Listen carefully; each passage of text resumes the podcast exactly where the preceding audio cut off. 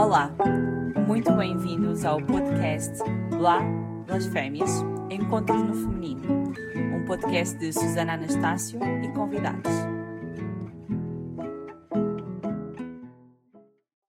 Sejam bem-vindos a mais um episódio do podcast Blá Blasfémias. Eu sou a Susana Anastácio e estamos aqui hoje a comemorar um ano do, do podcast. Deixa-me extremamente feliz continuar com, com este projeto e que tantas pessoas tenham juntado para falar, para me ajudar com as questões técnicas e também para ouvir. Se estás desse lado de ouvir, muito, muito, muito obrigada. Um, há um ano estava a celebrar o Dia Internacional da Mulher uh, no Chile, numa enorme manifestação. Hoje estou na minha casa, na aldeia, de volta a Portugal. Talvez hoje esteja ainda mais consciente da necessidade deste dia, da necessidade de falarmos sobre o que é ser mulher e assuntos no feminino. Na necessidade também de falarmos do que é ser homem neste mundo patriarcal, das limitações e problemas que isso traz. Mas como hoje é um dia de celebração, começamos por isso mesmo. Por celebrar uma das coisas mais bonitas que existe no mundo: a arte em forma de poesia. O episódio de hoje é um conjunto de poemas lidos por amigos, amigas e amigos e amigos que eu fui fazendo pelo mundo inteiro. Então, nos diferentes cantos do mundo, com as diferentes identidades, com vocês, poesia escrita por mulheres e lida por pessoas com coração bom. Espero que gostem. Muito obrigada.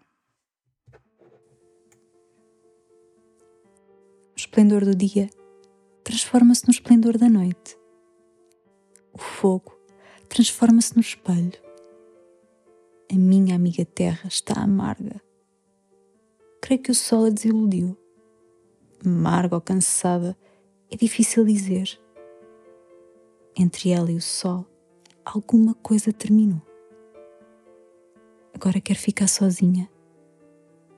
Creio que é melhor desistirmos de lhe pedir validação sobre os campos, sobre os telhados das casas na aldeia, o fulgor que tornava possível toda a vida, transformam-se nas estrelas frias. Deita-te imóvel e contempla. Não dão nada, mas nada pedem.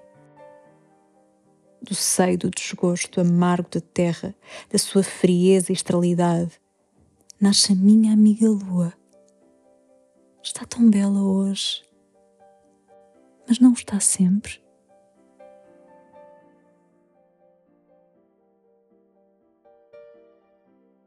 Há sempre um degrau entre o que se escreve e o que se gostaria de ter escrito. E quando há um poema inexaurível, desses que nunca mais se pode parar de ler, que não se pode mais soltar, porque no meio dele há um vórtice, um poço d'água potável onde se pode nadar muito em círculos sem pressa, onde se pode apanhar com as mãos os peixes intermináveis. Não há como não ponderar sobre qual seria o verdadeiro poema, aquele outro, ainda maior, mais robusto que alguém tentou escrever.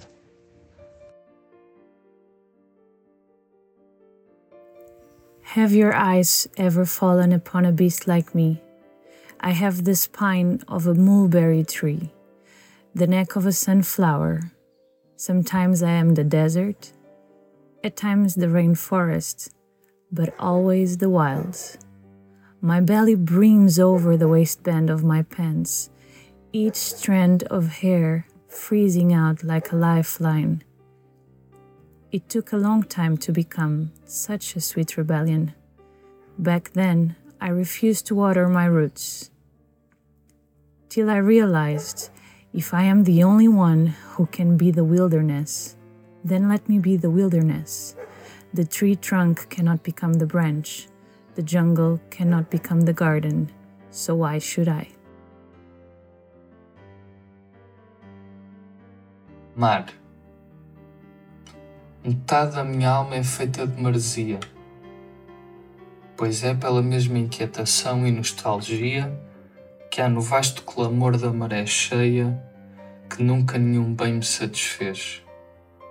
E é porque as tuas ondas desfeitas pela areia mais fortes se levantam outra vez, que após cada queda caminho para a vida por uma nova ilusão entontecida.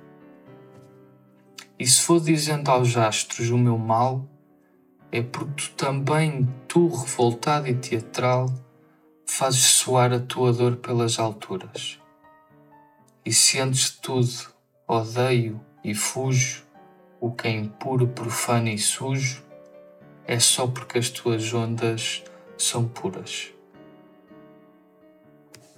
Sofia de Melbrenner. Inscrição.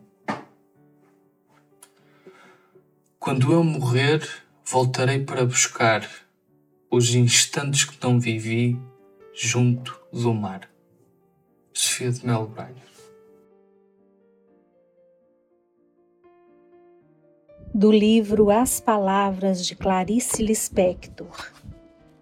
Parte 4 Uma aprendizagem ou livro dos prazeres. Sou pura como uma mulher na cama com seu homem. Mulher nunca é pornográfica. El otro, por Rosario Castellanos. ¿Por qué decir nombres de dioses, astros, espumas de un océano invisible, polen de los jardines más remotos, si nos duele la vida, si cada día llega desgarrando la entraña, si cada noche cae convulsa, asesinada, si nos duele el dolor en alguien, en un hombre al que no conocemos, pero está presente a todas horas y es la víctima y el enemigo y el amor y todo lo que nos hace falta para ser enteros.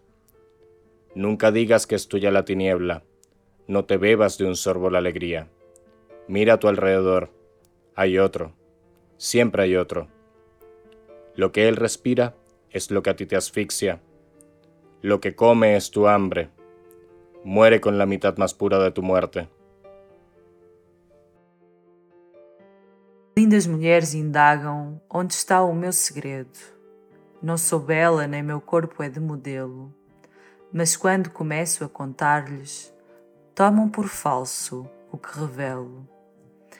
Eu digo, está no alcance dos braços, na largura das ancas, no ritmo dos passos, na curva dos lábios. Eu sou mulher, de forma fenomenal, mulher fenomenal. Assim sou eu. Quando um recinto adentro, tranquila e segura, e um homem encontro, eles podem levantar-se ou perder a compostura e pairam ao meu redor como abelhas de candura. Eu digo, é o fogo nos meus olhos, os dentes brilhantes, o dançar da cintura, os passos vibrantes. Eu sou mulher, de forma fenomenal. Mulher fenomenal. Assim sou eu. Mesmo os homens perguntam-se o que veem em mim. Levam tão a sério, mas não sabem desvendar qual o meu mistério. Quando lhes conto, ainda assim não veem. É o arco das costas, o sol no sorriso, o balanço dos seios e a graça no estilo. Eu sou mulher de forma fenomenal. Mulher fenomenal. Assim sou eu. Agora percebe porque não me curvo, não grito, não me exalto, nem sou de falar alto. Quando me vir passar, orgulhe-se do seu olhar. Eu digo, é a batida do meu salto, o balanço do meu cabelo, a palma da minha mão, a necessidade do meu desvelo, porque eu sou mulher, de forma fenomenal, mulher fenomenal, assim sou eu. Dão-nos um lírio e um canivete, e uma alma para ir à escola, mais um letreiro que promete raízes, hastos e corola. Dão-nos um mapa imaginário que tem a forma de uma cidade, mais um relógio e um calendário, onde não vem a nossa idade. Dão-nos a honra de manequim para dar corda à nossa ausência. Dão-nos um prémio de ser assim, sem pecado e sem inocência. Dão-nos um barco e um chapéu para tirarmos o retrato. Dão-nos bilhetes para o céu, levado à cena num teatro. Penteiam-nos os crânios ermos, com as cabeleiras das avós, para jamais nos parecermos conosco quando estamos sós. Dão-nos um bolo que é a história da nossa história sem enredo, e não nos soa na memória outra palavra que o medo. Temos fantasmas tão educados que adormecemos no seu ombro. Somos vazios despovoados de personagens de assombro. Dão-nos a capa do Evangelho e um pacote de tabaco. Dão-nos um pente e um espelho para pentearmos um macaco. Dão-nos um cravo preso à cabeça e uma cabeça presa à cintura, para que o corpo não pareça a forma da alma que o procura. Dão-nos um esquife feito de ferro com embutidos de diamante para organizar já o enterro do nosso corpo mais adiante. Dão-nos um nome e um jornal, um avião e um violino, mas não nos dão um animal que espeta os cornos no destino. Dão-nos marujos de papelão com carimbo no passaporte. Por isso a nossa dimensão não é a vida, nem é a morte. Recuerdo que una vez, cuando era niña, me pareció que el mundo era un desierto. Los pájaros nos habían abandonado para siempre. Las estrellas no tenían sentido y el mar no estaba ya en su sitio, como si todo hubiera sido un sueño equivocado. Sé que una vez, cuando era niña, el mundo fue una tumba, un enorme agujero, un socavón que se tragó a la vida, un embudo por el que huyó el futuro. Es cierto que una vez, allá en la infancia, oí el silencio como un grito de arena. Se callaron las almas, los ríos y mis sienes. Se me cayó la sangre, como si de improviso, sin entender por qué, me hubiesen apagado. Y el mundo ya no estaba, solo quedaba yo, un asombro tan triste como la triste muerte, una extrañeza rara, húmeda, pegajosa, y un odio lacerante, una rabia homicida, que, paciente, ascendía hasta el pecho, llegaba hasta los dientes haciéndolos crujir. Es verdad, fue hace tiempo, cuando todo empezaba, cuando el mundo tenía la dimensión de un hombre. Y yo estaba segura de que un día mi padre volvería. Y mientras él cantaba ante su caballete, se quedarían quietos los barcos en el puerto y la luna saldría con su cara de nata. Pero no volvió nunca.